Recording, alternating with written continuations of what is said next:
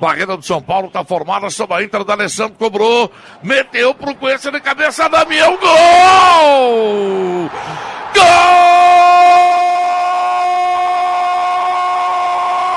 Do Internacional! É a virada no Beira Rio para explosão de mais de 40 mil colorados.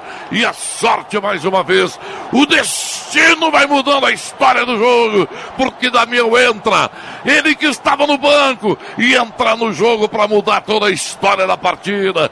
Tá fazendo o seu segundo. E o gol da virada do Internacional. A sete minutos do segundo tempo. Vivo na luta pelo título. O Inter tá virando o jogo. Leandro Damião.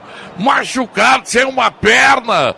Sem orelha arrebentado, ele tem que ser titular do time do Inter. E tá aí, Leandro Damião.